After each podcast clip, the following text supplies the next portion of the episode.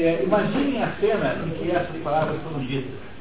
É o Aristóteles com os alunos e ajudando os alunos a pensar. Bom, já que nós concluímos que é a felicidade que interessa, né, em grego eudaimonia, é, então afinal de contas o que é isso? Para o vulgo é simplesmente comer um monte de frango. E numa churrascaria de peso corrido, e morrer de comer, sair de padiola, de comer, de comer é, carne. Né? Para os mais refinados, pode ser a honra, por exemplo, você ser presidente, ser, ser diretor, ministro, isso, aquilo, outro. É, mas a honra é um negócio que vai e vem. E a história do Boécio, né, para quem lembra da construção da filosofia, lembra que ele era no momento cônsul, com todas as honras, e depois, no ano seguinte, é traidor do, do, do, de Roma, e portanto ia ser executado. Aí talvez seja o, aí a, o arete, seja as suas, as suas excelências, mas as suas excelências não podem, não podem, talvez não garantam a felicidade. E foi, quando nós estávamos nessa dúvida, é que ele, é, nós paramos tomar um café e agora voltamos agora com o terceiro tipo de vida, né? Que alguém quer ler agora, por favor? Vamos para a gente dar uma folga para a cena. Quem é o voluntário para ler? Um Karen, por favor. Muito obrigado. O terceiro tipo de vida, segundo parágrafo. O terceiro tipo de vida é a especulativa, a qual consideraremos na sequência. É, a vida especulativa, não pensem que é o sujeito que compra feijão barato para depois vender caro, não. Tá? Entendeu? Especulativa no sentido, a palavra especular veio de speculum. Speculum é, é olhar, ver, é visão. O especulador, em princípio, tem até um componente positivo na própria ideia de especulação, é, mas especular aqui é, é, vida contemplativa. Vida especulativa é vida contemplativa em que você fica tentando entender o mundo, que é a vida do filósofo. O filósofo tem uma vida especulativa. É a vida do Brahma, é a vida daquele que é, tem uma, uma, uma é, cuja existência é voltada para compreender as coisas. Sabe aí o termo pesquisar? Pesquisar? É que pesquisar é um termo muito moderno, muito específico, né? Mas é a vida intelectual, digamos mais genericamente, em que a pessoa olha para. É o que Aristóteles fazia, o que Platão fazia, o filósofo tem vida contemplativa. Mas contemplativa não é no sentido religioso e místico da palavra, em que você fica contemplando uma imagem. É contemplar no sentido de eh, descobrir os mistérios das coisas. É a vida contemplativa, que é a vida do filósofo. Quanto à vida caracterizada pela acumulação do dinheiro, trata-se de um tipo forçado. A nota aqui, forçado, num sentido misto entre não natural e compulsivo. É, nos outros dois traduziram por um, uma, um, uma vida sob compulsão. Os outros duas traduções são uma vida sob under compulsion, diz o Ross, e o outro diz sob compulsão.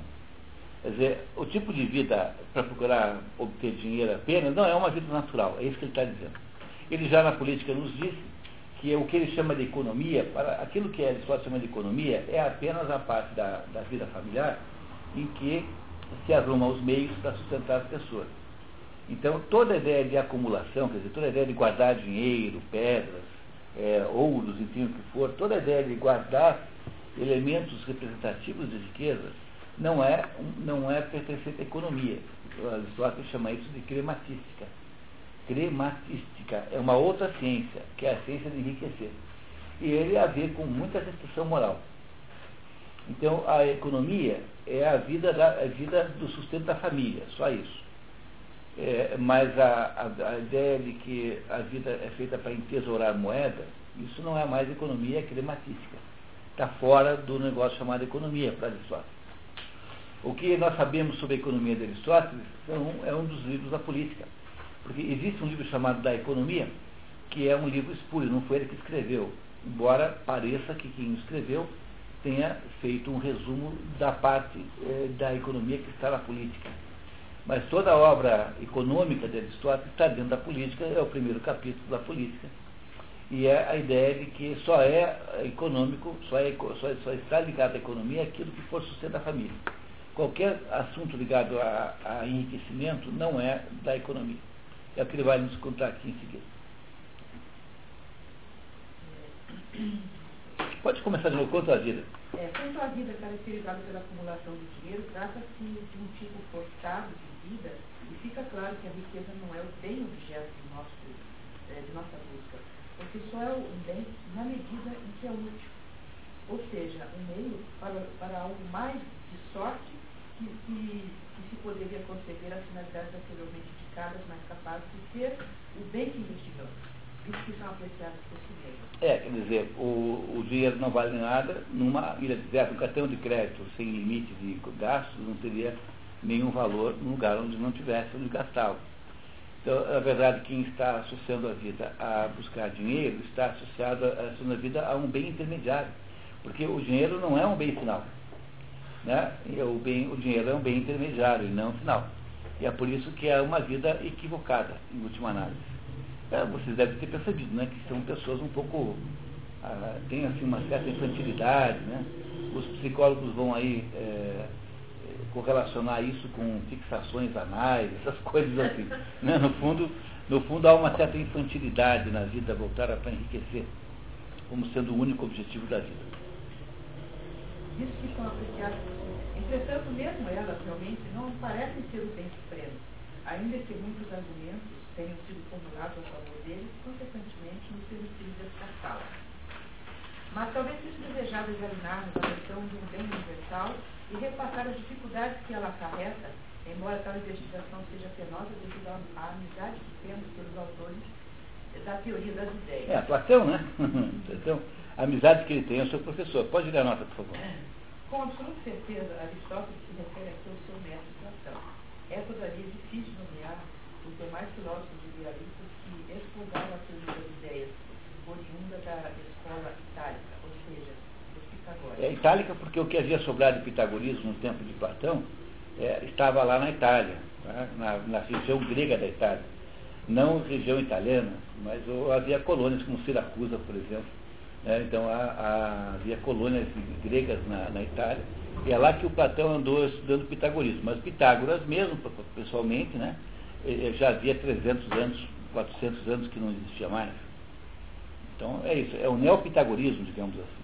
É, o leitor deve ficar ciente de que nosso cuidado de grafar ideias inicial maiúsculo é devido ao fato de se tratar da acepção platônica em particular no desenvolvimento da teoria em falta.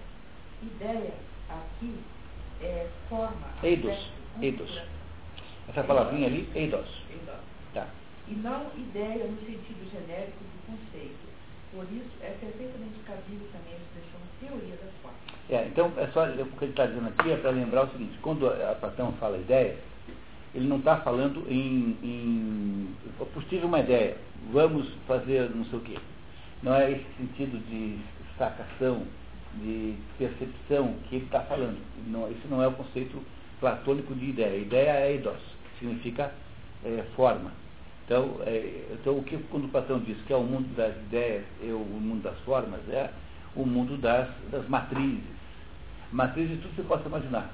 Cidade, saúde, cachorro, branco, preto, o que é frio, o que é quente, enfim, todas as, tudo aquilo que existe nesse mundo existe numa forma uh, ideal, uh, no sentido de eidos, não no, né, no, nesse sentido, né, no mundo das ideias, no mundo das formas platônicas.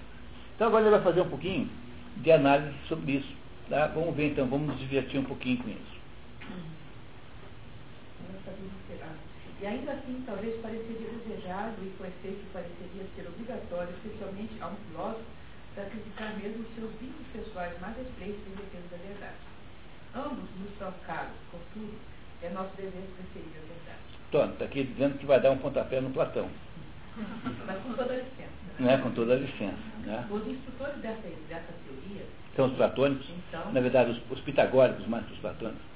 É, costumavam não, não postular ideias, ideias de classes de coisas, nas quais reconhecesse uma, uma ordem de alteridade e posterioridade, razão pela qual não, não conceberam uma ideia que abrangesse os números em geral. Mas o bem é predicado igualmente, igualmente das categorias. Tá, então vamos parar aqui um pouquinho para entender isso? Então olha aqui, ó, eu queria passar para vocês agora um documento aqui que vai nos ajudar a entender esse negócio aí. Então você podia passar metade frente aí e a cara passava metade para frente aqui. Então, o... Aí então nós temos que fazer, o seguinte, fazer um passeio agora pela parte, é, por um outro pedaço da obra de Aristóteles, que é a obra instrumental, órgão. Então dentro do. Até essa outra qual você esse livro, que aqui no, nos tópicos, estava marcado aqui, hum, marquei. Né? Então aqui no, no, no, Eu vou achar fácil aqui nos tópicos. Então, tópicos do livro 1, já achei aqui o livro 2 livro 1. Então, aqui nos tópicos de Aristóteles, que, que é outro livro de Aristóteles, tópicos é um pedaço do órgão. Então, Aristóteles faz uma, faz uma, uma, uma digressão dizendo que é, quando você está falando de qualquer coisa, você fala dessa coisa a partir de cinco perspectivas. E essas cinco perspectivas, depois, durante, depois um pouco mais tarde, o Porfírio, que já é um filósofo romano, ó, aqui, ó, escreveu um livro chamado Isagoge, você pode comprar no comércio, que é o livro que faz, uh, que faz um aprofundamento dessas cinco maneiras de falar de Aristóteles. Depois, os escolásticos, muito depois, na Idade Média, 1100, 1200, chamam essas cinco maneiras de quinque ou seja, cinco vozes. Quinque voces em latim significa cinco vozes. Então o que, que ele diz? O seguinte, olha, que existem sempre cinco perspectivas para você olhar para uma coisa. Olha que interessante que é isso. A primeira é, é o gênero. Todas as coisas pertencem a um gênero. O que, que é, o que, que é um gênero? É a parte da essência que é comum a entes de espécies diferentes. Então, por exemplo, exemplo 1, animal. Um animal é um gênero. Porque há muitas espécies de animais, mas todos eles têm uma coisa em comum que é a animalidade. A animalidade é a característica de todos os animais. E do outro lado ali, um, outro, esse primeiro exemplo aqui é do próprio Aristóteles, o segundo eu que inventei, né, que é a máquina. Por exemplo, a máquina tem uma, todas as máquinas, quaisquer que sejam elas, tem uma característica comum que é a maquinalidade.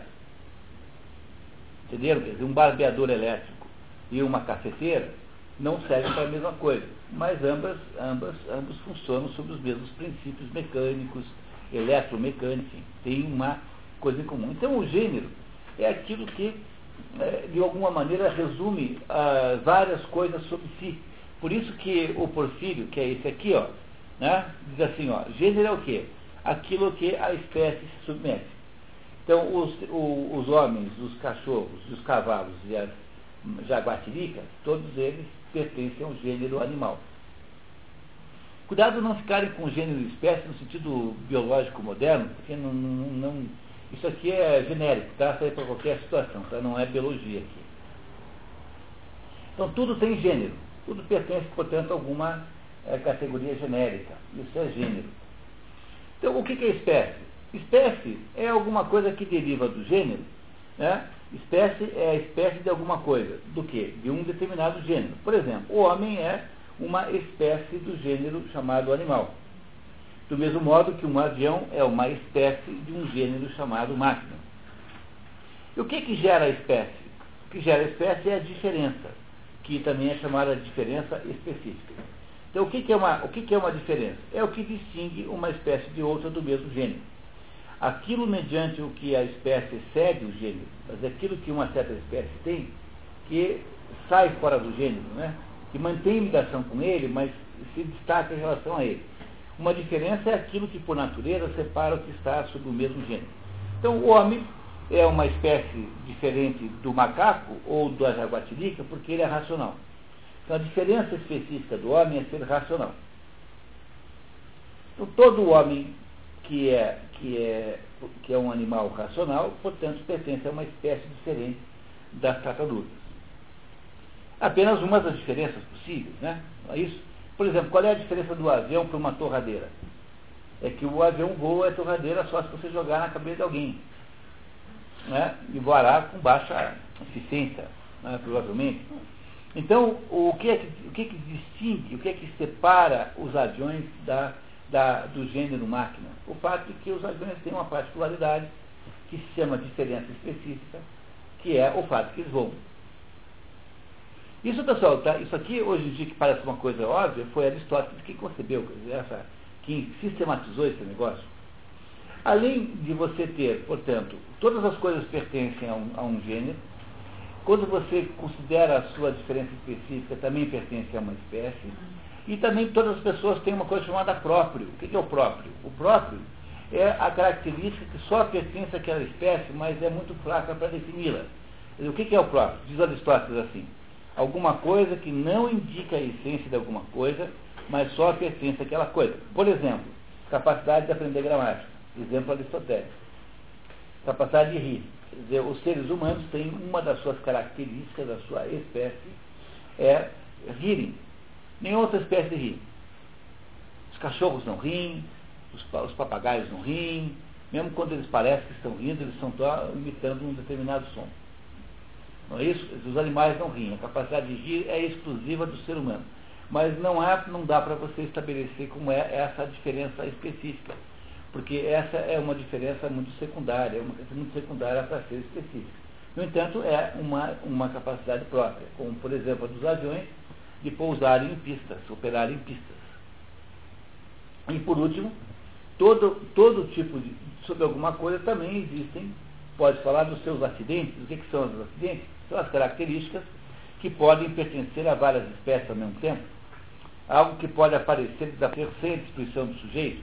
Alguma coisa que pode pertencer ou não pertencer a todos e a coisa em si. Por exemplo, uma acidentalidade para os homens, ser japonês, estar sentado, estar em pé, ser velho ser moço, torcer para o Corinthians ou para o Vasco, ser médico ou engenheiro, entendeu? São todas acidentalidades, porque nada disso é, vai modificar a natureza humana, embora sejam características que é, acidentais, que podem acontecer.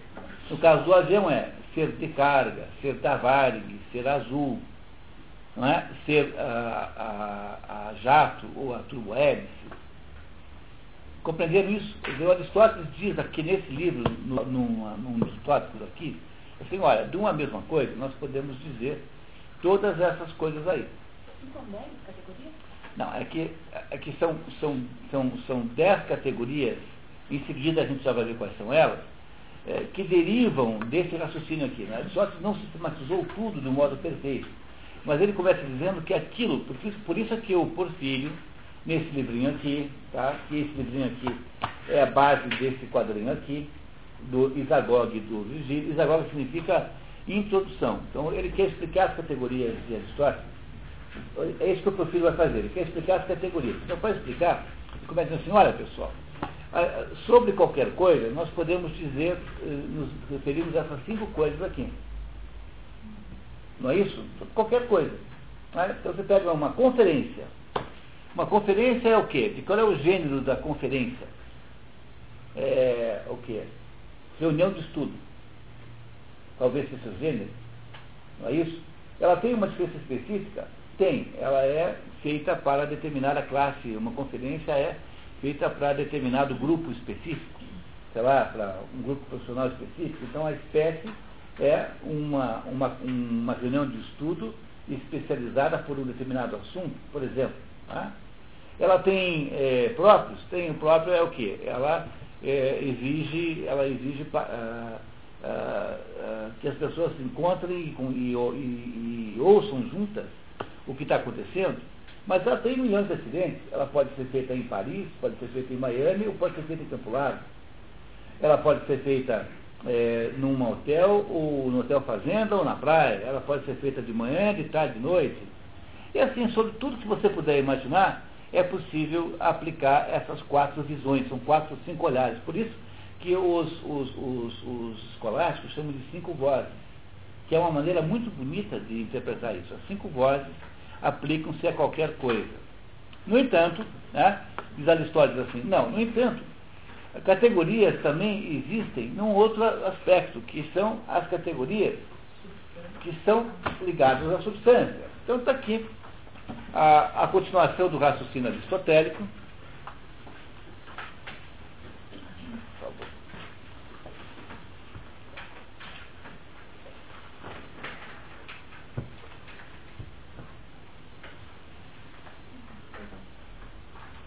Então estão aqui as, as, as dez categorias aristotélicas que são aquilo, no fundo, no fundo, essas dez são o inventário dos acidentes.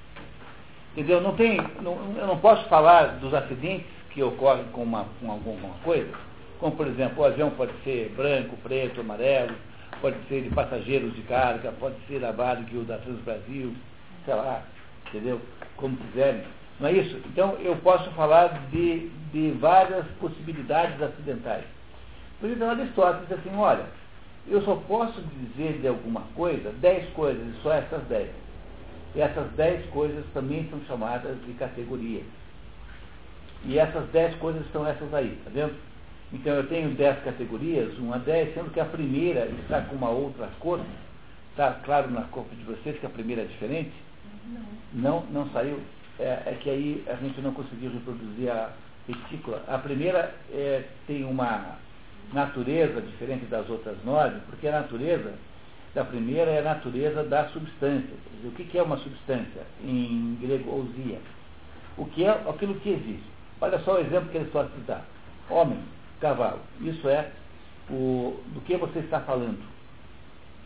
É, reparem que existe uma correspondência gramatical, aquilo que os professores de gramática nunca lembram de contar para os alunos, que é essas tais de, de, de categorias da gramática, né, categorias de palavras, elas respondem essencialmente a essa definição de Aristóteles aqui. Então, aquilo que na gramática corresponde à substância é o substantivo. Então, os substantivos são as substâncias, são as coisas que existem em si, que indicam alguma coisa delimitada. Bom, em seguida, desse, dessa substância, eu posso falar em quantidade.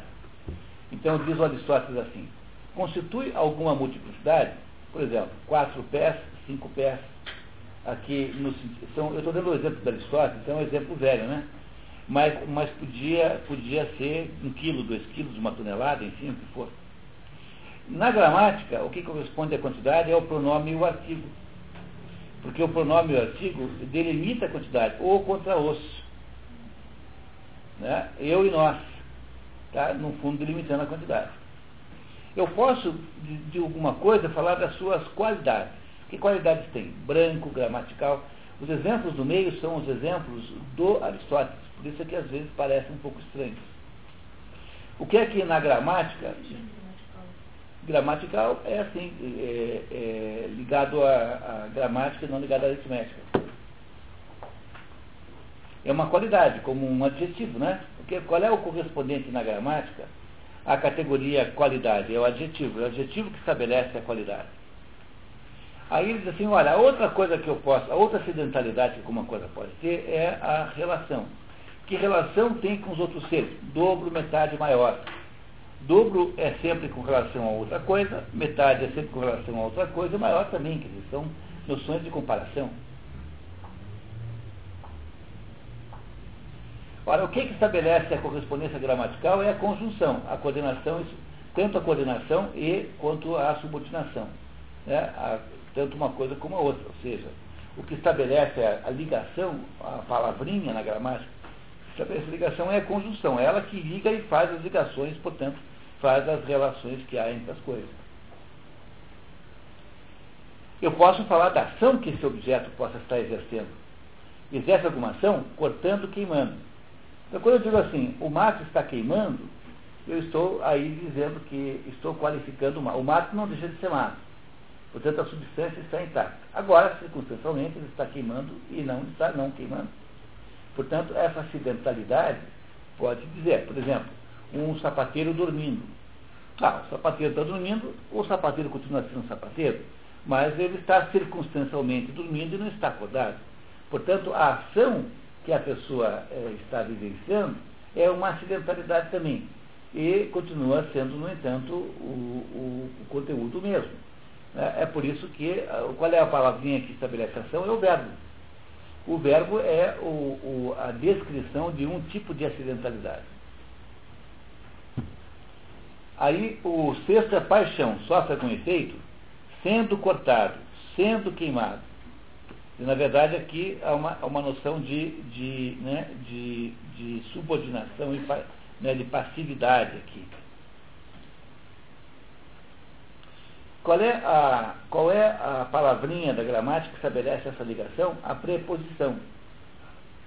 A preposição estabelece isso porque ela qualificará, né, a, sob o ponto de vista de ação, a palavra. E nisso também vai a declinação. Quando eu uso. Em português não tem declinação, não sei nos pronomes, né? Não é isso? Mas, mas há a ideia de passividade que tem na declinação quando você usa as formas passivas, é, da, por exemplo, na, na declinação. O sétimo é lugar. Onde está? No liceu, no mercado. E o oitavo é tempo. Quando existe? Ontem, no passado. Esses dois juntos aí dá o advérbio. O advérbio que dá uma ideia para você de mais ou menos onde está.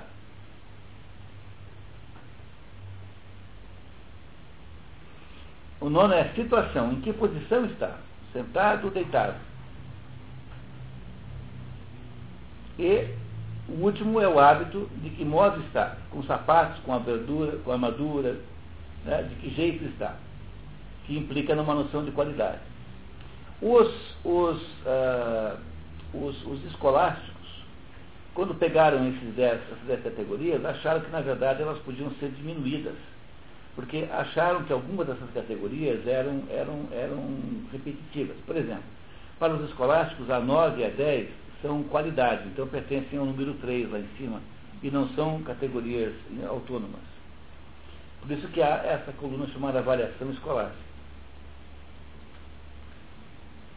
E para os escolásticos, a 7 e a, e a 8, elas são categorias eh, de lugar e de tempo né? Então, por ser lugar e de tempo, essas duas podem ser juntadas numa mesma, que os escolásticos chamam de ausência. Então, para um escolástico, na verdade, você tem sete, oito categorias apenas e não dez. Porque eles vão. São, são, são oito, né? Porque a sete e a oito viram uma só, viram ausência e viram advérbio. E a, a nove e a dez são qualidade, misturam lá, lá em cima. Não são categorias autônomos. São sete só? Então são sete. É, a sete a oito é o advérbio e qual é a outra? Para os escolásticos, o 8, a 9 e a 10 não são coisas independentes de qualidade. Então você pode muito bem jogar a 9 e a 10 como sendo também do número 3 em cima, qualidade. Então para os escolásticos não existem essa 9 e 10. E aqui nós, a 7 e a 8 juntam-se numa só, que é a ideia de lugar e de tempo. Portanto, para os escolares só tem sete categorias e não tem dez. Eu achava que tinha seis aqui, sete, oito, nove, dez. Não, até as seis são igual, né? São iguais os dois, as duas colunas. Quando chega no sete, os sete e oito, os escolares dizem que é uma coisa só. Então, não, aí esses dois viraram um. Viraram um, virou sete. E o nove e o dez, na opinião dos escolásticos, não são autônomos, são pertencem à qualidade lá em cima. Então, o que, eu, o que interessa aqui entender é o seguinte: o que Aristóteles vai dizer é que esse negócio chamado bem, ele está presente não só como uma substância, como quer Platão, porque Platão quer que o bem seja uma substância, uma forma ideal. Tá? Uma forma ideal é a substância, bem. Você não, mas peraí, mas eu posso também uh, olhar para o bem sob o ponto de vista das categorias, porque o bem também encaixa nas diversas categorias. Portanto, não há como o Platão é, insistir, não há como fazer a opção platônica de estudar o assunto exclusivamente como sendo o bem ideal, porque na verdade, na verdade, o bem também se manifesta em todas as coisas concretas. Quer ver como vai ficar fácil agora? Vamos ler agora a explicação do Aristóteles aqui, depois de passar aqui. Então, pode você começar com os introdutores. É, os, os introdutores dessa teoria então costumavam não postular ideias de classes, de, coisas das quais reconhecessem uma ordem de anterioridade posterioridade. É, isso ele está fazendo, hein? Porque ele está postulando classes de coisas na qual uma ordem de anterioridade e posteridade. Uma substância precede os acidentes, tá? Tá certo? É isso que ele está falando que os pitagóricos não faziam. Por isso que Platão não faz, tá? Por isso que não serve aqui o modelo platônico. Razão pela qual não conceberam uma ideia que abrangesse o número em geral. Mas o bem é dedicado igualmente nas categorias de substância, de qualidade e de relação. E, todavia, o absoluto ou substância é anterior naturalmente ao relativo.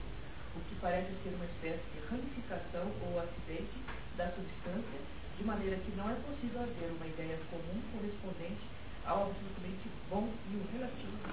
Entenderam? Vamos entender isso aí de novo? Vamos lá, é importante, tá? Não, parece difícil, mas não é. Olha só. Mas o bem é predicado igualmente nas categorias.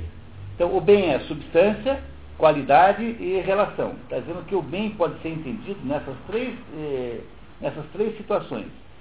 E, todavia, o absoluto ou substância, ou seja, o bem que seria o bem, o próprio bem, o substantivo bem, é anterior naturalmente ao relativo, porque eu só posso ter o acidente se eu tiver em, em torno do que é aquele acidental, né? que é a substância. O que parece ser uma espécie de ramificação o acidente da substância.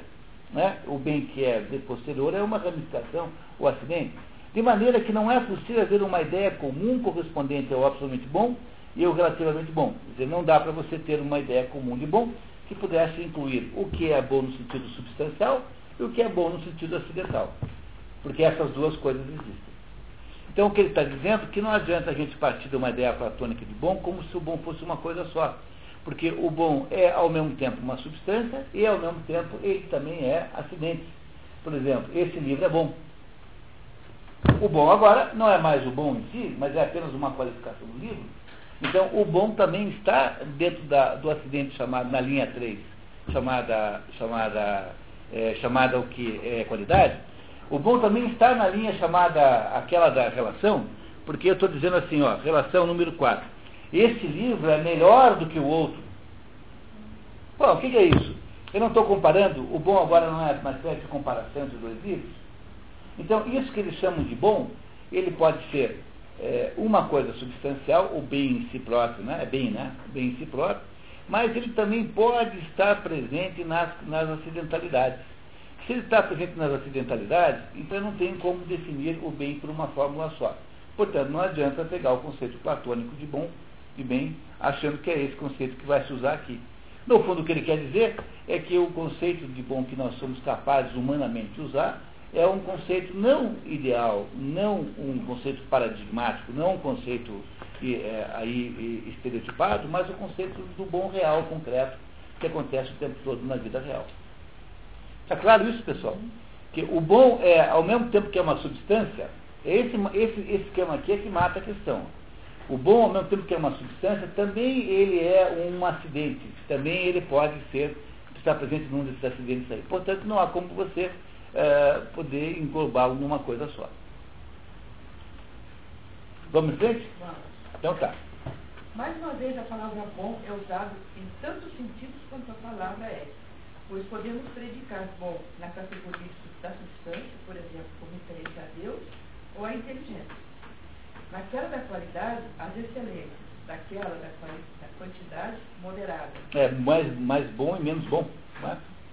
Daquela da relação útil, daquela do tempo, uma oportunidade favorável, daquele do lugar, um adequado habitat, e assim por diante. Entenderam? Ele está usando todas as categorias em que o bom cabe.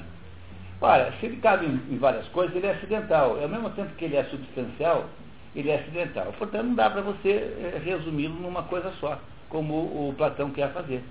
Porque o Platão acha que é um bom só, que é aquele bom ideal. Mas e que só é acidental porque antes ele é substancial, não é? Mas, mas você não pode é, criar uma definição que englobe todas essas coisas ao mesmo tempo. É isso que está dizendo. Portanto, falar em bom genericamente, como Platão quer falar, não é útil para quem está estudando o que é bom. Porque é, o bom pode ser aplicado em diversas acepções. Tanto é que ele está provando isso, nos ajudando a entender pelo próprio esquema das categorias aqui. Isso aqui, pessoal, é a lógica aristotélica. Isso aqui é outra obra do Aristóteles, é outro pedaço da obra do Aristóteles, que é o órgão, que está aqui nesse livro aqui e que nós só pegamos esse pedacinho para nos ajudar a entender esse aqui. Tá? Vai ficar um pouquinho mais claro agora, tá? Continuando.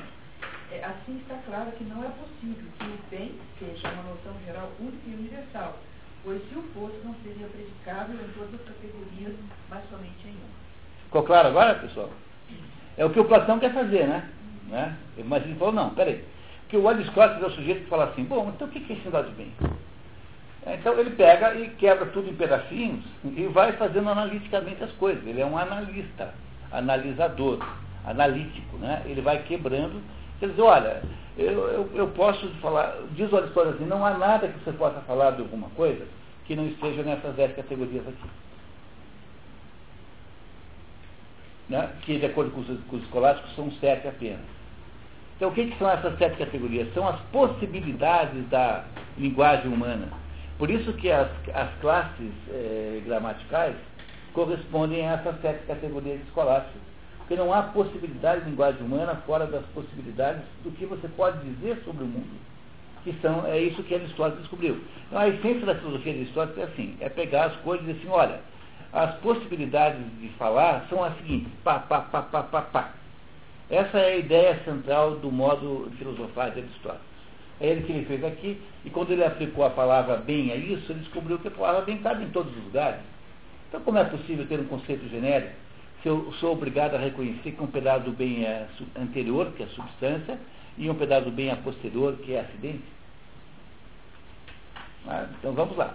Além disso, coisas que se enquadram numa ideia única têm que ser objetos de uma única ciência. Consequentemente, deve haver uma única ciência que se ocupe com todas as coisas boas. Mas o fato é que há muitas ciências mesmo para as coisas boas em uma categoria. Por exemplo, oportunidade. Pois a oportunidade na guerra está contida na ciência da estratégia. Na doença está contida na medicina. E a moderação na alimentação se acha no domínio da medicina enquanto o exercício corporal é estudado na ginástica. Dizer, isso, quer dizer, mesmo quando você pega o bem de uma certa categoria, você descobre que quem estuda aquele bem são várias ciências diferentes.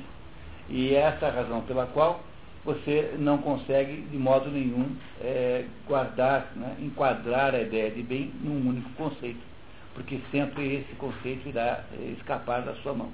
Então ele não quer usar o conceito platônico. Tudo isso aqui é brigar com Platão, para mostrar que está provando que o Platão não tem razão nessa proposição que faz.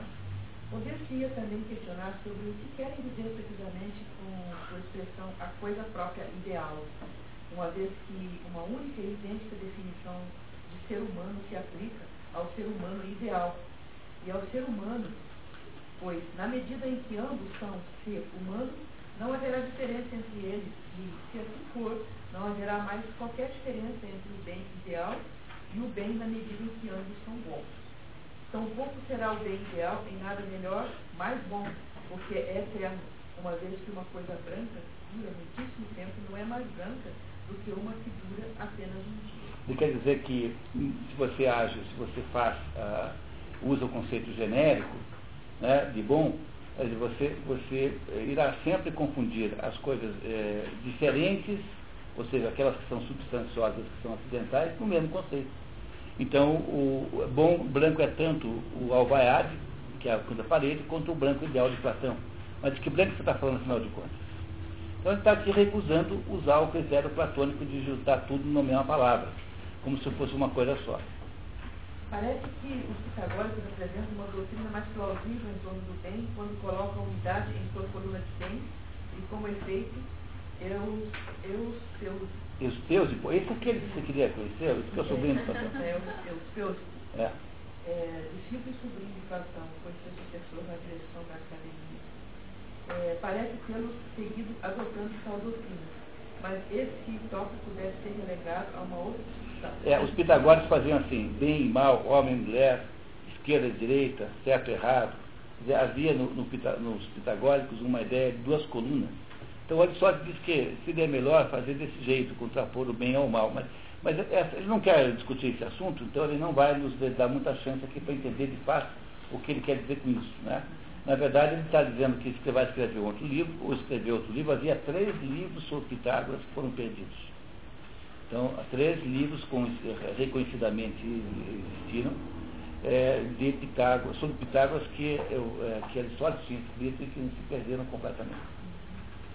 Podemos vislumbrar uma objeção que pode ser levantada contra o nosso argumento com o fundamento de que não se tensionava com a ideia, a teoria em pauta, a aplicação a toda sorte de bem e que somente coisas buscadas e apreciadas por si mesmas são declaradas boas como pertencentes a uma única espécie, enquanto coisas produtoras ou preservadoras daquelas, de alguma forma, ou inhibitivas de seus opostos, são consideradas boas na qualidade de meio para elas É, quer dizer, olha, pode ser que algum platônico apareça aqui e diga assim, não, mas você está achando que nós estávamos querendo juntar tudo na mesma palavra? Não.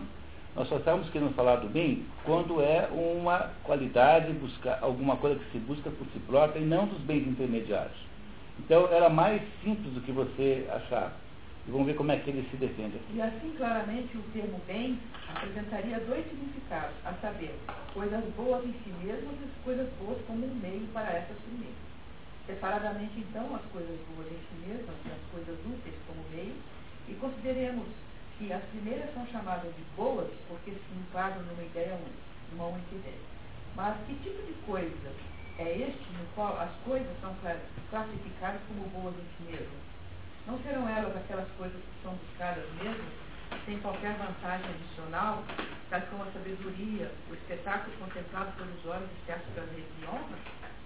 Visto que ainda, e também busquemos essas coisas a título de meios para alcançar algo mais, seriam classificadas entre coisas boas em si mesmas. Ou não há nada mais bom em si mesmo, exceto a ideia. Se for assim, a espécie será inútil.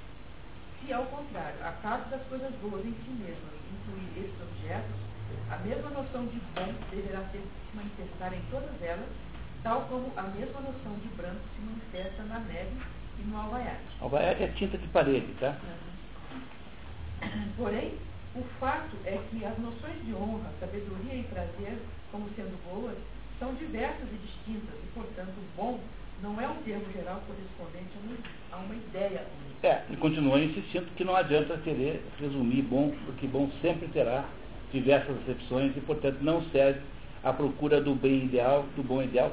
Isso aqui, pessoal, é de uma importância gigantesca, porque, é, no fundo, no fundo, esse essa eh, desclassificação aqui do, bom, do bem platônico como sendo o objeto da procura humana é meio insolúvel. Depois, mais tarde, a gente vai ver, vamos voltar nesse ponto, que o Aristóteles também tem dificuldade de resolver esse problema, é, bem mais para frente, e ele vai ter que esperar até vir o cristianismo para propor o bem de fora. Porque, no fundo, no fundo, vai ter que ter em algum lugar um bem, algum bom, que alguém disse que é bom porque senão você não consegue sair do, de uma espécie de, é, de correr em volta do próprio rabo, que é o que fará sempre o sujeito, porque ele está dizendo assim, olha, não, o bom que vocês estão falando aí não é o bom que interessa, porque esse bom aí ele não é um bom que existe. O que existe são os bons concretos, que são os bons acidentais. Esses bons é que existem corretamente, esses bons que nós temos que perseguir. Mas quem é que estabelece que esses bons concretos são verdadeiramente os bons? é, por relação a um bom substancial. Um bom substancial, que é o que a Sandra está querendo dizer. Mas o, o, bem substancial, quem é que diz que é? Pois essa, essa solução não tem, não tem saída até a hora que aparece o cristianismo. No fundo, aqui há uma espécie de impossibilidade de resolver esse problema. Não é um problema que Aristóteles consiga resolver de verdade. Porque sempre haverá aquele problema, né? Quer dizer, esse, esse bom genérico não serve porque ele é irreal. Mas os bons reais, que é o que Aristóteles quer, eles são bons em relação ao quê? Tá? Então são bons em relação a algum bom ideal. Mas esse bom ideal não existe porque ele é apenas um, uma referência platônica. Tem que ter uma hora em que vai ter que alguém estabelecer o que é bom. Vai ter que ter uma hora a autoridade de alguém no sistema para dizer o que é bom, que é o que faz o cristianismo, então, 300 anos depois.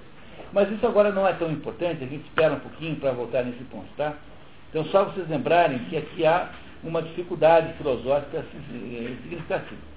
Mas em qual sentido, então, são coisas diferentes chamadas de boas? Pois não parece em relação a elas que se trata de caso, do caso de coisas que ostentam o nome idêntico meramente por acaso. É possível que coisas sejam chamadas de boas em virtude de serem derivadas de um bem, ou porque contribuem todas para um bem. Ou talvez seja por meio de uma analogia, isto é, como a visão é boa no corpo, a inteligência é boa na alma e, analogamente, uma coisa, uma outra coisa em alguma outra coisa. Não, uma outra coisa em alguma coisa mais. É, a visão é boa no corpo né, e a inteligência é boa na alma. Então, aqui ele está dizendo que o que parece ser bom é uma coisa que, que uh, uh, faz, uh, combina com uma outra coisa que nos parece boa. Mas ele tem dificuldades para dizer o que é bom. Tá? Ele, de fato, não sabe resolver o problema Porque ninguém sabe resolver o problema. Porque o critério do que seja bom, melhor ou pior, não é um critério humano em última análise. E é esse o problema central que não se resolve na filosofia grega e ela fica mais ou menos em suspenso e precisa do advento de alguma legislação é, que só acontecerá com o, o cristianismo. Porque o Platão fala de um bem que ele não sabe o que é, mas é um bem que tecnicamente é, dá origem aos outros todos. O Aristóteles não gosta dessa ideia, porque essa é uma ideia que resume todos os bons numa coisa só. Então, se para um bandido assaltar um outro é bom, então é, como é que eu posso aceitar que esse bom platônico também inclua o, a, senha, a senha assaltante do bandido? Então, o Aristóteles não consegue aceitar um bem genérico, porque o bom, na verdade, é uma, uma, é uma, é uma, é uma categoria, portanto, ele, ele é, na verdade, acidental, além de ser substancial. Então, ele recusa o bom é, teórico e genérico dos platônicos, mas ele também não consegue provar o que é que legitima os seus bens concretos e práticos. Ele vai tentar fazer isso, mas é, ele não consegue resolver isso enquanto não houver uma legislação que interfira no processo e estabeleça algum critério de bom. Como, por exemplo, amar assim, assim, aos outros como se ama a si mesmo. Isso é um critério de bom. É uma lei, isso é uma espécie de regulamento do bom. O regulamento do bom não existe em nenhum momento na filosofia grega. E é por essa razão que ela entra mais ou menos numa, numa, numa, numa espécie de esgotamento, que é uma das razões profundas pelas quais o Aristóteles não consegue andar mais para frente. Quando ele morre, o negócio todo desaba. É que ele levantou os problemas e deixou as, as, as respostas para serem feitas. Então, as respostas que ele precisava obter para poder continuar não apareceram mais. E só virão depois com o cristianismo 300 anos depois, né? Mais ou menos 300 anos. Ele morreu em 322, portanto 322 anos antes da, da vinda de Jesus Cristo. Então é preciso legislar sobre o que seja bom. Esse é o problema em última análise. E essa legislação não existia aqui nesse momento. Mas ele vai tentar uh, remendar. Quer ver como ele vai fazer? Olhem só. Contudo, talvez essa questão tenha que ser descartada de momento. Viu só? uma vez que uma minuciosa investigação dela diz respeito mais propriamente a um outro ramo da filosofia Aristóteles se refere ao que denomina filosofia primeira, isto é, a metafísica.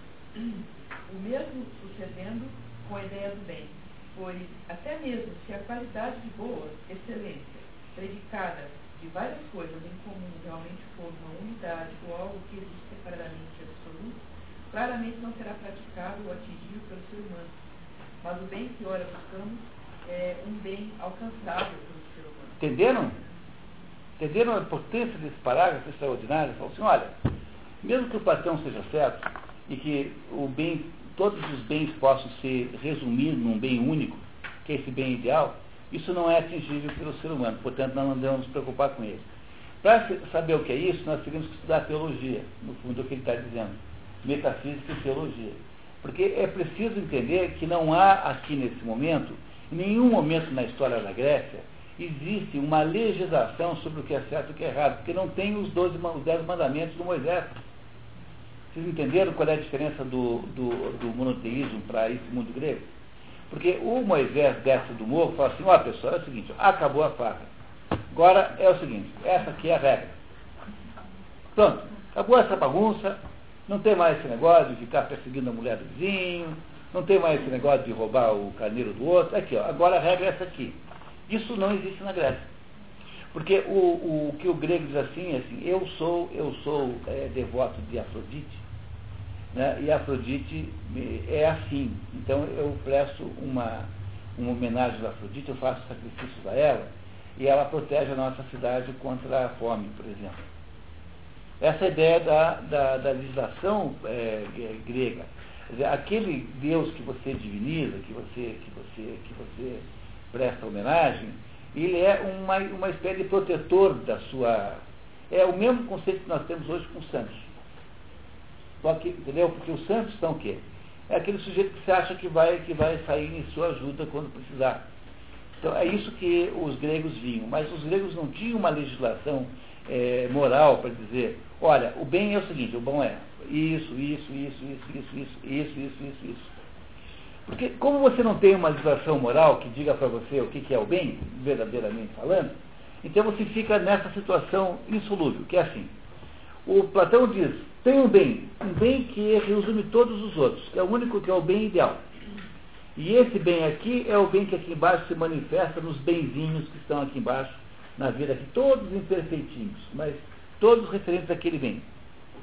Aí o Aristóteles fala assim, não, mas esse bem aí, esse bem aí é, não dá, não é para saber o que é, é inacessível, está fora desse mundo.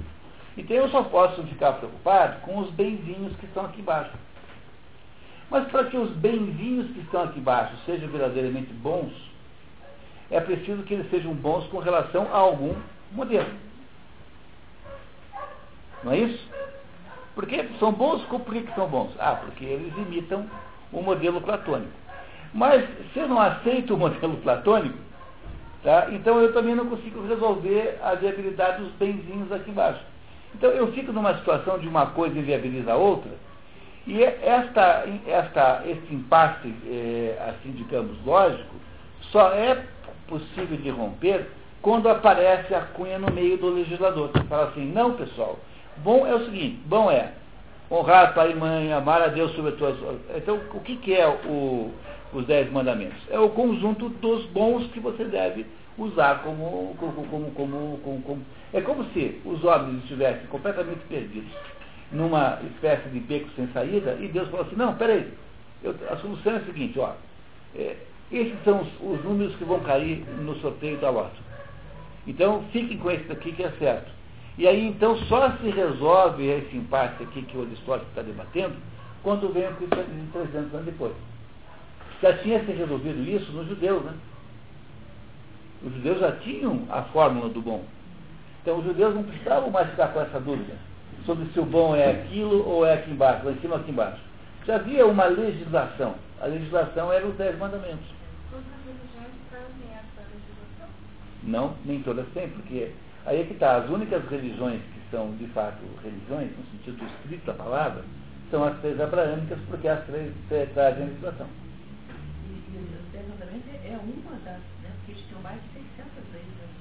Não, tem todas as legislações que, que tem hoje no direito canônico, tudo isso, né, mas os, os Dez Mandamentos começam como sendo um modelo do, do aspecto legislador. É por isso que os profetas só existem nas religiões que legislam, porque os profetas são legisladores. Então, só tem profeta na religião, não tem profeta no hinduísmo, não tem profeta no, no taoísmo, nunca tem profeta. Que o sujeito vem lá para dar uma organizada no negócio, mas ele não é o sujeito que traz a ideia, olha, a regra é essa aqui, se vocês fizerem isso aqui, no final do mundo vai todo mundo para o céu, no, se vocês não fizerem, vai todo mundo para o inferno. A ideia do profeta legislador só é possível a existência de um profeta legislador no mundo religioso estricto senso das religiões abraâmicas, que é do judaísmo, cristianismo e islamismo nessa ordem. Então, o que acontece aqui é que ele está prisioneiro de uma, de uma, de uma que chamaria-se em filosofia de aporia, ele não consegue sair desse, desse círculo vicioso. Ele não aceita a existência de um bem ideal como sendo verdadeiro e acha que os bens concretos é são os verdadeiros. Bom, mas os bens concretos são verdadeiros por quê? Quem é que prova? Dizer, não chutar o cachorro. Isso é o bem, né? Não é isso? Mas é bem com relação a quê? Tem que ser com alguma regra dizendo assim, tem de pena dos animais, tem de respeito dos animais. E essa regra tem desse ele acha, ele não sabe onde vai buscar. Porque ele não tem a, os dez mandamentos para trabalhar, entenderam? Ele não tem a legislação para olhar lá e dizer o que é certo e o que é errado. Então, ele fica defendendo que os bens concretos são os que existem e dizendo que o Platão está sonhando. E o Platão acha que ele está sonhando, porque tem que ter uma referência maior, só que o Platão não sabe dizer que referência é essa, porque o Platão não descreve o que é o bem o que é o bem, como é que é esse bem? Ele não sabe o que é. Ele acha que é bem, há o bem. Mas o que é esse bem? Ele não é capaz de dizer. Então ficam os dois brigando é, num círculo infernal, que é um círculo infalível, nunca mais saem daquilo. Porque um fica indo contra o outro. Só é possível romper esse círculo quando vem o legislador e diz assim, não pessoal, peraí, o bem é esses dez mandamentos aqui, essa regra aqui que é. Então Deus tem que parar, chegar uma hora, interferir e dizer, olha, peraí, Vamos organizar esse negócio. É por isso que a filosofia grega não consegue a, a, a, a evoluir em relação a Aristóteles, porque ela chegou nessa espécie de secura, ela chegou num momento de esgotamento das suas possibilidades. Porque não é possível que tenha eh, evoluído a, tão, a tal ponto. Né? E ao ter chegado nesse momento de impossibilidade de ir na frente, ela teve que esperar um pouco mais até que pudesse haver uma legislação ecumênica, que é o cristianismo. Porque a legislação judaica não serve para os que não são judeus. Porque o judaísmo é uma religião, uma religião introvertida. Ela não é uma religião para a, a, a massa, ela é uma religião que só interessa para os judeus. Siga, Rodrigo. Para o Platão existia um erro ideal? Um erro ideal? Pois é, é boa pergunta. Eu acho que não, porque o, o mundo da, das ideias, o, um erro ideal seria uma, uma ausência do bem ideal. Então, certamente, ele não, não, não estabeleceria isso como uma, como uma verdadeira existência. Mas entenderam né, que o negócio aqui entrou num ciclo vicioso aqui? Ele vai tentar resolver, quer ver? Olha só o que ele faz. Mas Tá? é Presta atenção. Mas é possível que alguém se permita pensar que conhecer o bem ideal possa ser desejável a título de um auxílio para a consecução desses bens que são praticados e atingidos. Viu só o espertinho tentando se safar aqui? Alguém poderia achar que é possível saber como é esse, esse bem como um auxílio, apenas um auxílio para a consecução desses bens que são praticáveis e atingíveis, os reais, né? Tá? Tendo o bem ideal como um padrão, saberemos mais facilmente quais coisas são boas para nós e conheceremos eh, e conhecendo-as obtê-las. Temos que admitir que esse argumento possui uma certa plausibilidade. Viu só o espertinho aqui? Tá vendo? ó? Ele sabe que ele está tá meio encurralado, entendeu? Tá? Ele sabe que ele está encurralado e está dizendo assim, não, de fato, como é que eu vou dizer que tratar o cachorro como eu estou tratando é bem tratado, se eu não tenho um critério universal de tratamento do cachorro? Então, tá vendo? Tem uma certa plausibilidade, tá? Mas ele não vai, não vai dar o braço a torcer, porque o problema aqui é que ele não sabe, ele não tem a legislação. É, Olha, se vocês compreendessem isso, daria para, teria valido eh, qualquer esforço que a gente fizesse aqui, nesse curso aqui, entender isso, porque essa é a essência da, da digamos, da engrenagem ter se enferrujado e, e, e da necessidade e, e, da necessidade de ter se trocada por uma coisa nova, que era o cristianismo, que em seguida aparece. Né? Porque isso aqui é qua, quase o maior momento de compreensão do auge da filosofia grega. Tá? Isso que nós estamos lendo aqui. Entretanto, parece não se ajustar ao procedimento real das ciências, na medida em que todas elas visam alguma, algum bem e parecem buscar suprir suas lacunas, mas não se preocupam com o conhecimento do bem ideal. Todavia, se fosse um, um auxílio tão potente, seria improvável que todos os professores das artes e ciências devessem ignorá-lo e tampouco procurá-lo destruí-lo. Ademais, é difícil perceber de que forma o conhecimento ideal auxiliará um tecelão ou um carpinteiro na prática do seu próprio ofício, ou como alguém se convencerá num melhor médico ou general por ter contemplado a ideia absoluta. Aliás, não parece que o médico sequer estude a saúde do abstrato. Ele estuda a saúde do ser humano. Ou melhor, de algum ser humano em particular, porque cabe a ele curar indivíduos. Está claro para Aristóteles que o tempo todo criticando as concepções platônicas da ideia absoluta do bem e a própria concepção do mundo intangível, do qual o mundo sensível é uma mera cópia. E encerramos aqui a discussão desse tópico. É, porque não dá para ir mais adiante. Porque, de fato, não consegue resolver.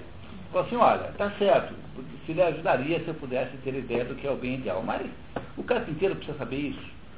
Então deve ter um bem no, na carpintaria que eu sou capaz de perceber é, olhando para o melhor carpinteiro.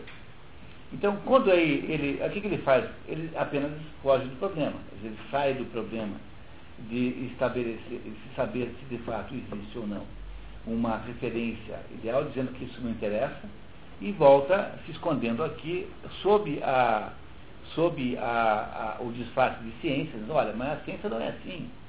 tá? é, dizendo que ele está preocupado apenas com as coisas reais que existem ali. Vocês compreendem que essa, essa dúvida entre Platão, essa diferença entre Platão e Aristóteles, na verdade, é insolúvel. Porque, no, no fundo, é, é a vida humana. Nós somos, ao mesmo tempo que indivíduos é, pereceremos, portanto, um pouquinho de matéria, ao mesmo tempo nós somos é, uma, uma, um ser eterno que não morrerá jamais. Né? Não é isso? Tá? Que terá, que terá, eterno não, né? Não não é eterno, porque nós um dia não existimos. Só Deus é eterno. É, nós não somos eternos, nós somos infinitos. Nós podemos ser infinitos, mas não eternos. Porque nós vamos só daqui para lá, né? Mas não de lá para cá, para trás. Pode ser um pouco, às vezes, a intuição contra a razão? Intuição platônica e razão aristotelica. Um está querendo o caminho da, do bem ideal, que a gente pode conseguir pela intuição, e o outro que é na, provado materialmente. É, eu não diria intuição, acho que intuição poderia até ser a palavra atualmente, mas é a luta contra a ideia do intelecto e a razão. O intelecto é intuitivo. Então, o mundo platônico, o mundo das, das formas ideais, não é perceptível pela razão, é perceptível pelo intelecto. O intelecto é uma ponte entre a razão e o transcendente. E o, o mundo de Aristóteles é um mundo meramente racional. Ele, ele, ele quer que as coisas se estabeleçam pelas suas próprias uh, obviedades. Então, como no fundo, no fundo, essas duas coisas coexistem no ser humano, é óbvio que existem os dois processos simultaneamente. Nós estamos ao mesmo tempo platônicos e aristotélicos. Mas o problema é que aí, né, como o Platão é, não considera essa existência ideal como uma existência, digamos, ele não qualifica essa existência ideal, ele apenas diz que isso é assim. Então, o que nós não temos é o roteiro do, do filme de verdade. Porque o roteiro do filme só virá quando Deus intervém e diz assim, ó pessoal, esse aqui é, que é a receita do que é bom. Então, o problema é que Platão não consegue me dizer jamais o que é o bom ideal que ele tem, e ele diz que o bom que existe aqui embaixo é uma tentativa canhestra e errada de botar o bom ideal. Mas não me, sabe, não me diz qual é o bom ideal. E o Aristóteles não consegue provar que isso que embaixo existe é bom, sem dizer que é bom em relação a alguma outra coisa, que é o bem ideal que ele não aceita. Professor, não corre o risco aqui dele de, grande relativismo? Ele está ele tá preocupado com isso, porque ele disser que não tem um, bem ideal, bem absoluto que eu possa comparar, então qualquer coisa pode ser boa. Ah, não, isso ele vai tentar resolver em seguida, tá? Então, quer dizer, ele, ele, É, mas ele já disse que... Mas ele não é relativista, ele só diz o seguinte, que o, tudo que é acidental é relativismo. Então, todo sentido de bom é visto acidentalmente, é sempre relativo. Agora, ele admite que existe um bem substância que é, é absoluto. Então, É, só que ele não aceita esse bem substância como sendo um bem ideal, que é resumo de todos os outros bens. E é por isso que ele tem dificuldade de resolver o problema, porque ele tem que encontrar agora uma maneira de nos provar que existe algum bem que deva ser perseguido eh, como tal, sem ser o bem platônico. E é o que ele vai tentar fazer agora em seguida. Reparem só como ele tentará fazer isso. Com um talento extraordinário, né? afinal trata-se de Aristóteles. Quando eu xingo despertinho, não é porque eu esteja querendo debochar. É, estou sendo assim. Muito bem, Tá. Platão. Muito bem. Podemos agora retornar ao bem que constitui objeto de nossa busca e tentar descobrir o que passa, o que possa ser exatamente isso. Porque o bem parece ser uma coisa, uma ação ou arte, e outra coisa numa outra ação ou arte. Difere em medicina do que é em estratégia, o mesmo ocorrendo nas demais artes. Qual será então a definição do bem a ser revelada verdadeira em todas as artes? Ele não quer o bem platônico, que é o bem ideal, né? Então vamos ver como é que ele sai dessa. Antes, que possamos definir como aquilo pela, pelo que tudo o mais é feito, o que se aplica a algo diferente em cada diferente arte. A saúde, no caso da medicina, a vitória na, na, naquele da estratégia, a casa, no caso da arte da construção, e há algo mais em cada uma das outras artes. Mas em cada ação ou empreendimento, ele descreve a finalidade da relação ou empreendimento, e em todas elas é pela finalidade que tudo o mais é feito. Consequentemente, se houver algo que seja a finalidade de todas as coisas executadas graças à ação humana, este será o bem. Ou se houver várias finalidades tais, a soma dessas será o bem. e assim alterando seu fundamento, o argumento alcançou o mesmo resultado anterior. É necessário, contudo, que tornemos isso ainda mais preciso. Então, vamos lá. Ora, realmente parece haver diversas finalidades visadas por nossas ações. Entretanto, ao elegermos algumas delas, por exemplo, a riqueza, as, as flautas e instrumentos em geral, como um meio para algo mais, fica claro que nem todas elas são finalidades completas, ao passo que o bem mais excelente, o bem supremo, parece ser algo completo. Consequentemente, se houver alguma coisa que, por si só, seja a finalidade completa, essa coisa, ou se houver várias finalidades completas, aquela entre elas, se for a mais completa, será o bem que é objeto de nossa Está vendo? Ele está tentando se salvar. Então, então, ele não aceita o bem platônico e, ele então diz, olha, então vamos ver. É, a gente faz, a finalidade das coisas é o bem. Então, qual que é a mais completa de todas? Ele está tentando achar uma resposta olhando para os diversos bens concretos e reais, ver se tem alguma coisa que os unifica. Vamos lá. Ao nos referirmos a grau de, do completo, queremos dizer que uma coisa buscada como uma finalidade em si mesma é mais completa do que uma, uma buscada como um meio para alguma coisa a mais e que uma coisa jamais eleita como um meio para qualquer coisa mais é mais completa do que coisas eleitas tanto como finalidade em si mesma quanto como meios para aquela coisa. Eu já tinha dito isso, né? Quer dizer, um, um, uma finalidade, quando alguma coisa é o fim, isso é melhor do que uma coisa intermediária. Então, é, esse bem final é mais importante que o bem intermediário. Já tínhamos contado isso, né? Só repetir. Em conformidade com isso, chamamos de absolutamente completo uma coisa sempre eleita como uma finalidade e nunca como um meio. Pronto, agora ele tentou já uma definição, tá? Então, o que, que é, afinal de contas, o maior bem de todos, aquele que significa obter a felicidade? Absolutamente, aquilo que é absolutamente completo, uma coisa sempre eleita como uma finalidade e nunca como um meio. Nunca será o meio, sempre será a finalidade.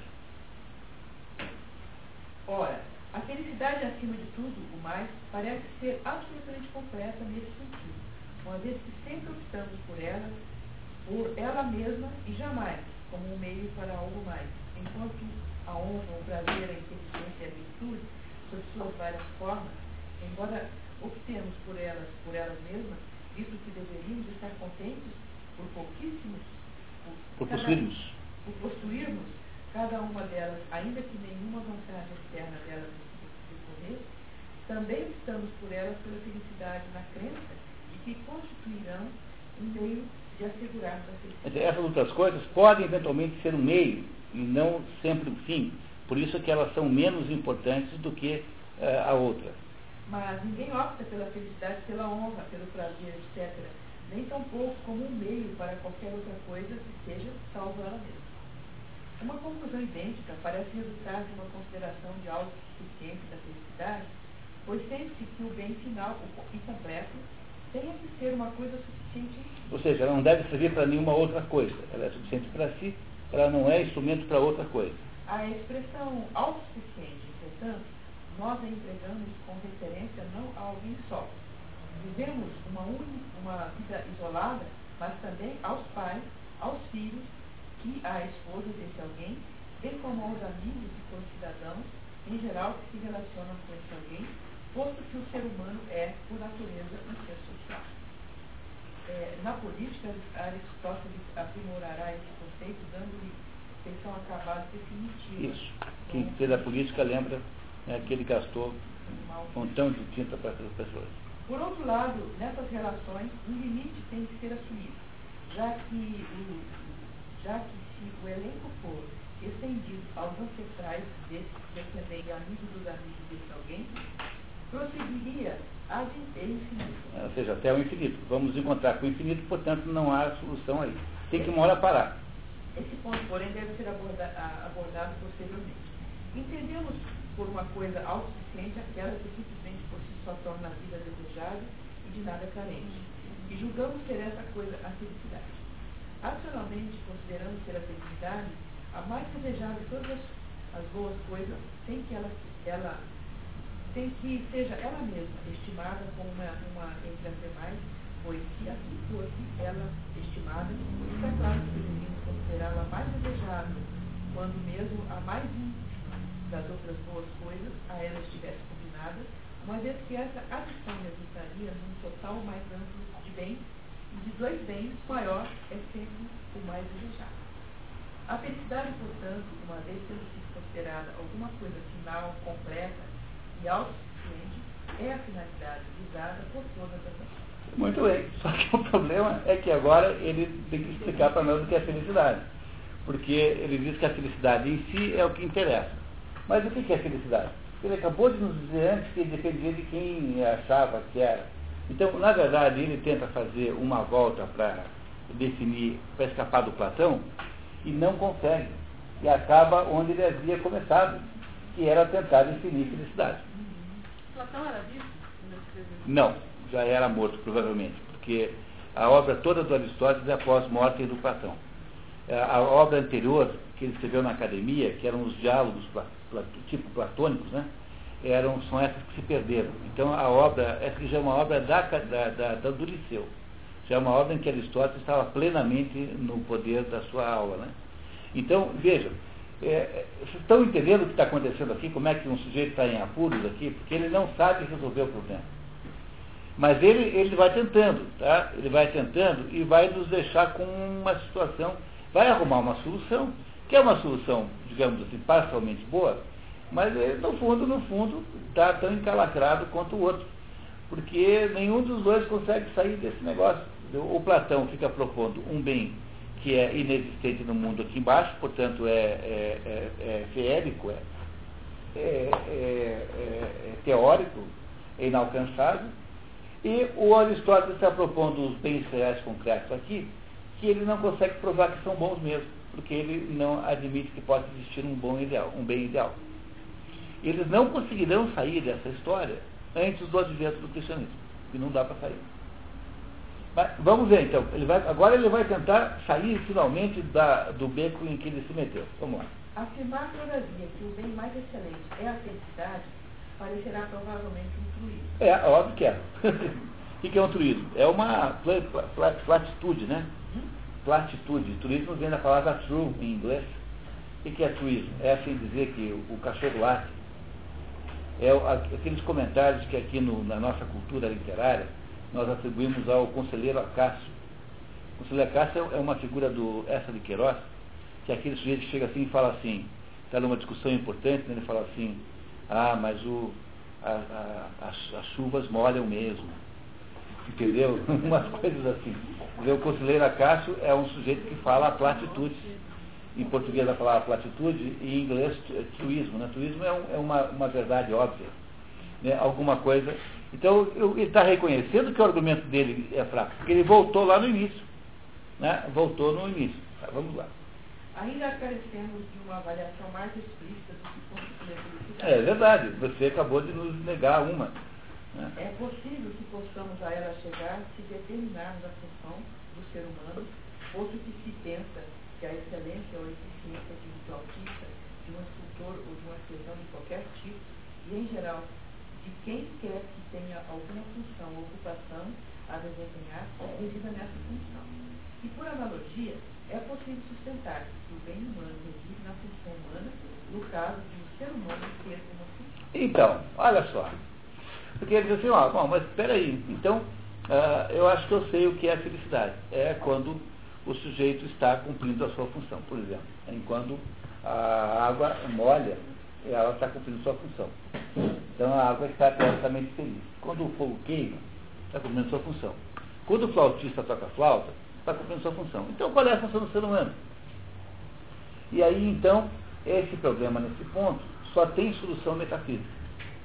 No entanto, ele vai tentar arrumar uma solução para tentar enfrentar o resto do livro, porque ele sabe que nesse ponto aí é absolutamente, absolutamente imprescindível ele aparecer, aparecer como uma resposta. Estão, estão, estão entendendo isso? Que coisa interessante que nós estamos aqui conseguindo mergulhar no pensamento, né, no, na, na, nos labirintos de uma coisa dessa.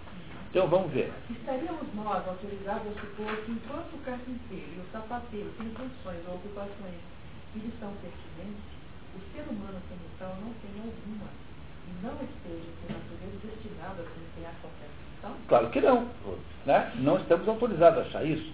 Que é, o ser humano é um negócio assim aleatório. Pô, se, o, se o carpinteiro, se o fogo tem função, se a pedra tem função, se tudo, por que o ser humano não teria?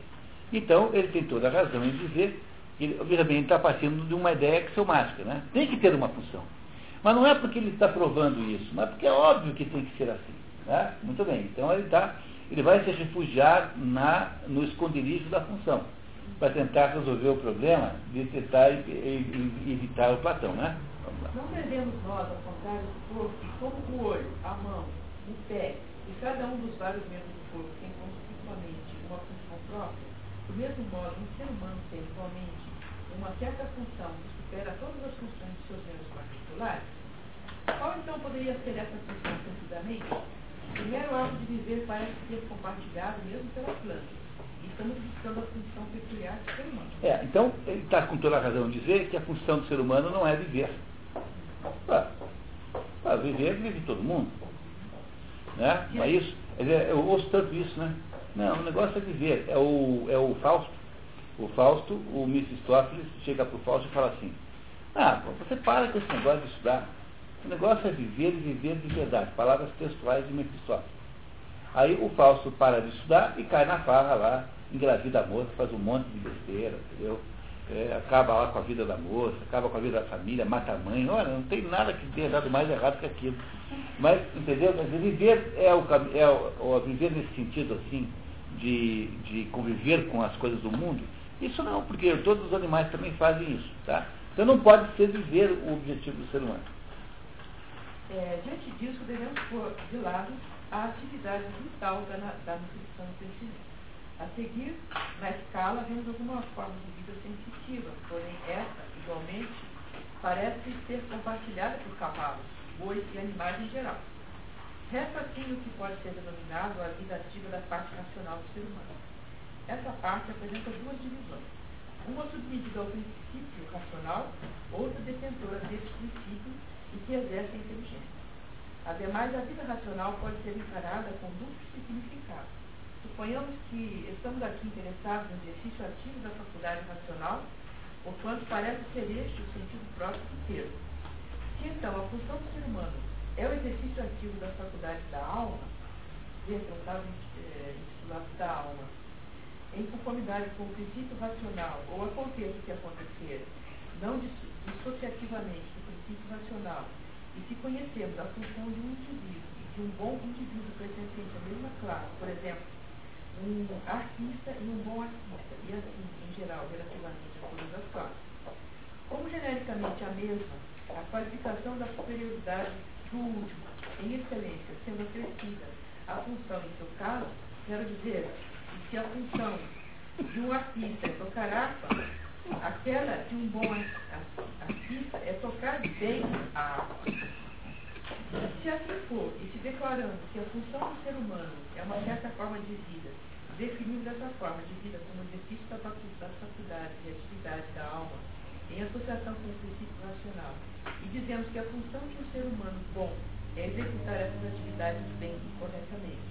E se uma função é bem executada quando é executada de acordo com sua própria excelência, Agora ele vai definir finalmente o que é para ele a finalidade humana. A partir dessas premissas se conclui que o bem humano é o exercício ativo das faculdades da alma humana em conformidade com a virtude. Ou se houver diversas virtudes em conformidade com a melhor e mais perfeita dela. Ademais, essa atividade deve ocupar uma existência, existência completa, pois uma andorinha não faz verão, nem produz um belo dia. E análogamente, um dia ou um efêmero período de felicidade não torna alguém excelsamente abençoado e feliz. Portanto, o que é a função humana é você é, viver de acordo com o melhor modo de vida. O único problema que ele não resolve é o que é o melhor modo de vida. Porque ele não tem a legislação para recorrer. É, pessoal, olha, é tão importante esse negócio aqui que eh, dava para escrever um artigo de, 50 páginas sobre esse negócio aqui. É quase uma. Esse momento que a gente está vivendo aqui é, um, é, uma conversa, num nível de conversa assim, que não dá para você, você não encontra lugar, faculdade nenhuma, olha só. O problema do. A questão no fundo que está por trás de tudo isso é saber se o homem consegue se autolegislar. Se é, se é possível ao ser humano produzir um esquema de valores referenciais que são da sua própria natureza, da sua própria autoria. Está aqui uma briga, aqui tem implícita aqui uma briga de Platão e Aristóteles, quase os dois mais inteligentes já apareceram, em que os dois tentam resolver o problema e não conseguem. Claro que o Platão está ausente aqui na prática, mas está presente como modelo de, de briga, né, de contraposição. Mas, no fundo, o que aqui está em curso é saber se é possível ou não haver uma autolegislação humana, se você consegue legislar sobre o que é bem e o que é mal.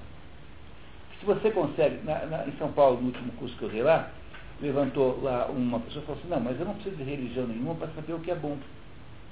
Bom, você então, tem, você então não tem dúvida moral nenhuma? Você todo o tempo sabe o que fazer? Falou, não, não tenho. Mas então, se você tem dúvida moral, você não tem diante de você o banco de dados para todas as situações que você enfrenta na vida. Porque se a gente tivesse dentro da gente um banco de dados com todas as situações, todas as respostas para os nossos dilemas morais, nós teríamos uma espécie de computador, assim, de servidor pelo menos, né? para não ficar muito vagabundo, né, o ser humano. Mas o problema fundamental é que na maior parte do tempo você não sabe o que fazer. Então, então essa, essa, essa incapacidade de perceber o que fazer é o que permeia todo esse processo aqui nesse debate entre esses dois grandes filósofos. Porque o Aristóteles tenta, tenta sair do modelo ideal platônico, que depois é o modelo ideal cristão, por exemplo, né? porque quando Moisés aparece com, as, com os dez mandamentos, o que, que ele está dizendo? Olha, o, a vida ideal, um cristão, é, a vida ideal judaica, né? Vida ideal de um crente a, a Jeová, é isso aqui. Não é isso que se fez os, dez mandamentos? Então, na hora que aparece isso, aí é, cria-se o seguinte problema, né? como é que eu na prática faço essa vida ser real, concreta? Aí o problema é da vida, da vida religiosa, como é que você faz uma vida moralmente certa a partir daqueles princípios. Mas o, o Platão não me diz quais são os dez mandamentos. Não é? Não é isso? Ele não me diz, ele só, ele só diz que aquilo que está lá em cima é maior do que o que está embaixo. Mas não tem, tem errado? Não, está certo. Mas o Aristóteles não, não, também não sabe quais são os dez e nem acha que seja assim, porque ele acha que é bobagem partir do alto para baixo, ele acha melhor partir das coisas concretas para cima. Então ele fica procurando saber o que, que é bom embaixo, na atividade do carteiro, na atividade do marceneiro, na atividade do, do navegante, do piloto da embarcação, mas ele não sabe me dizer se isso tudo se, se junta num bem só, porque ele, na verdade, não vê unificação nessas coisas todas. E aí, então, ele não consegue resolver o problema. Daí ele vai dizer assim, não, mas então, o que nós temos que fazer é assim, olha, se é, parece que o melhor é quando está associado com o exercício da função que a coisa tem. Então, se a água é molhada, então a melhor coisa que ela pode fazer é molhar. Então, o ser humano deve ter um determinado modelo, deve ter uma certa função humana que é o melhor. E é essa a vida que nós deveríamos perseguir. E aí podemos devolver a pergunta para ele, né? Muito bem, ah é? Então tá certo. Então a melhor vida humana é a vida de um ser humano, é, a melhor vida que um ser humano possa fazer, do mesmo modo que o melhor flautista, a melhor, tocar bem flauta é tocar conforme o flautista.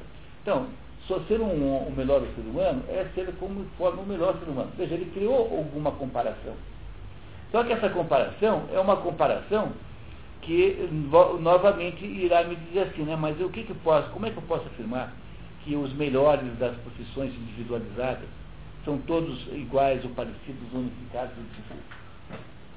Aí eu devolvo para ele a mesma pergunta. Como é que, de que modo é que esse, esse ser humano melhor que ele vai acabar de explicar daqui a pouquinho quem é, de que modo isso interfere no trabalho do flautista, no trabalho do marceneiro? Ele também não consegue resolver o problema. Ele não consegue resolver o problema porque não é possível resolver esse problema sem legislação externa. Porque não é possível resolver esse problema sem a, a intervenção em cunha de um, de, um, de um sistema jurídico que estabelece a regra pela qual você irá estabelecer o melhor ou o pior. É essa, esse é o impacto que matará, de alguma maneira, o desenvolvimento da filosofia grega. Mas vamos tentar entender um pouquinho melhor onde ele está tentando chegar. Que essa avaliação sirva, então, como descritivo do bem num delineamento, pois não há dúvida de que o procedimento apropriado consiste em começar por fazer um esboço aproximado e preencher o subsequentemente. Se um trabalho tivesse é, sido bem desenhado, é possível supor que basta a capacidade de qualquer um para exercê-lo e completá-lo nas suas minúcias. E nessa elaboração das minúcias, o tempo parece ser um bom descobridor ou, aconteça o que acontecer, coadjutor. Isso explica, de fato, como os avanços nas artes realmente ocorrem, uma vez que qualquer um pode preencher os brancos. É, isso está dizendo com muita razão, que assim, ele criou, ele cria o problema e aí os outros que vão melhorando, né? A história, o sujeito criou o conceito de carro. Pô, agora até inventar o câmbio automático vai demorar 50 anos até inventar não sei o quê, o, o aviso de ré vai demorar mais 30, e assim por diante. Você está dizendo o seguinte, que eh, não dá para resolver todas as coisas de uma vez só, né? Convém não esquecer também a advertência feita anteriormente. Não devemos pretender uma exatidão igual em todos os departamentos do estudo, mas somente aquela que concerne a matéria de cada um e no grau apropriado à linha particular de investigação. Um carpinteiro e um geômetra empenham ambos na procura de um ângulo reto, mas de diferentes maneiras. O primeiro se contenta com aquela aproximação capaz de satisfazer o propósito do seu trabalho. O segundo, na sua condição de estudioso da verdade, procura sua essência ou atributos essenciais. Devemos, portanto, proceder do mesmo modo também em outros assuntos, e não admitir que questões secundárias venham desequilibrar a tarefa principal Vocês não sentem assim um certo, certo tom de desculpa aqui, quer dizer, olha, eu consegui chegar até aqui, né? Agora, aqui para frente, vocês pesquisem. Né? Como dizer assim, olha, não dá para exigir muita precisão de mim, como você exige de um sujeito que vai fazer uma vai fazer um barco, porque é diferente aqui. Então, eu levantei o problema. Agora, daqui para frente, vocês têm a vida inteira para é, desenvolver. Mas, no fundo, é um pouco de é, solução é, emergencial para um impasse que ele não consegue resolver de verdade. Né? Não consegue. Vamos, vamos ver, ele vai, vamos até o finalzinho desse parágrafo aqui então. Nem tampouco devemos nós, em todos os, eh, os objetos de estudo, exigir igualmente uma explicação da razão do porquê as coisas são o que são. Em alguns casos, está suficiente que o fato de elas serem o que são esteja satisfatoriamente estabelecido.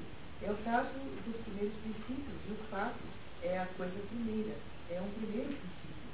Acredito que entre os princípios alguns são estudados por indução, outros por percepção, outros por alguma forma de habituação e outros ainda de outras maneiras. De sorte que precisamos nos esforçar para chegar aos princípios de cada tipo segundo sua maneira natural. E precisamos, ademais, ser cuidadosos no sentido de defini-los corretamente por serem sumamente importantes para a etapa subsequente da investigação. O começo é, reconhecidamente, mais do que a metade do todo e projeta a luz imediatamente sobre muitas das questões que estão sendo. Essa última frase é importantíssima quando você vai estudar algum problema em filosofia, ou quase tudo na vida. Quer dizer, passar um tempo necessário para estabelecer as perguntas certas. Então, toda vez na minha vida que eu vi coisa fracassar, e vi muita coisa fracassar, sempre é por impetuosidade, porque aqui é essa ideia de que se você está parado pensando, você não está trabalhando, então sai todo mundo fazendo coisas sem pensar no que está fazendo, e aí o conceito nunca é realmente é, estabelecido. Então aqui no Brasil não se conseguiu fazer microcrédito, por exemplo, porque o pessoal nunca entendeu o que é microcrédito, porque não se deu o trabalho de amadurecer o que era microcrédito, por exemplo. Então é uma boa pergunta, quer dizer, uma, um, um princípio bem estabelecido é metade do todo. Porque aí você constrói sobre bases sólidas. Né?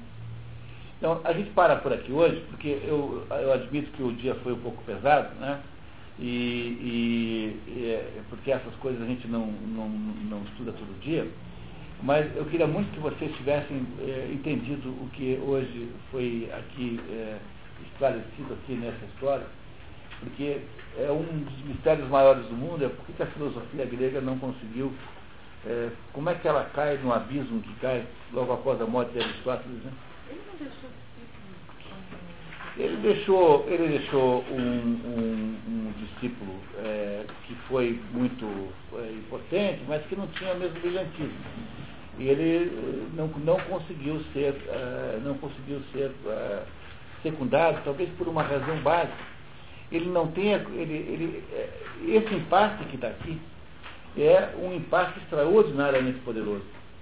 Ah, então você consegue resolver, tentar resolver o impasse na base de uma ersatz, né, como se diz em alemão, colocar alguma coisa no lugar. Mas o fato de que não, é, não, não há legislação em vigor é, é uma anomia, como se chamaria em direito, né? uma anomia generalizada, em que você só consegue lidar com isso de maneira de tentativa e erro, mas você não é capaz de resolver de fato o problema. Então, o que Aristóteles tenta fazer é tentar contornar o idealismo platônico, no sentido platônico, não no sentido idealista como Kant, assim, tá? Né? A ideia das ideias, né? a ideia das formas, o formalismo platônico, ele tenta contornar isso sem eh, jamais resolver o problema, porque ele, no fato, não tem nenhuma referência para saber o que é melhor. A não ser um modelo de ser humano que ele vai estabelecer no próximo capítulo. Nós vamos, daqui a 15 dias, entender o que é que ele acha que é, no final das contas, o modelo ideal humano, que é o homem, que é o homem contemplativo. Esse é o melhor modelo humano, mas ele não consegue me explicar que contempla o homem que contempla. Porque ele continua sem a legislação. E esse é o problema central pelo qual esse negócio vai entrar em colapso e vai ter que ser substituído em seguida pelo cristianismo. Mas isso é assunto daqui a 15 dias quando nos encontramos nesse mesmo bate local, né,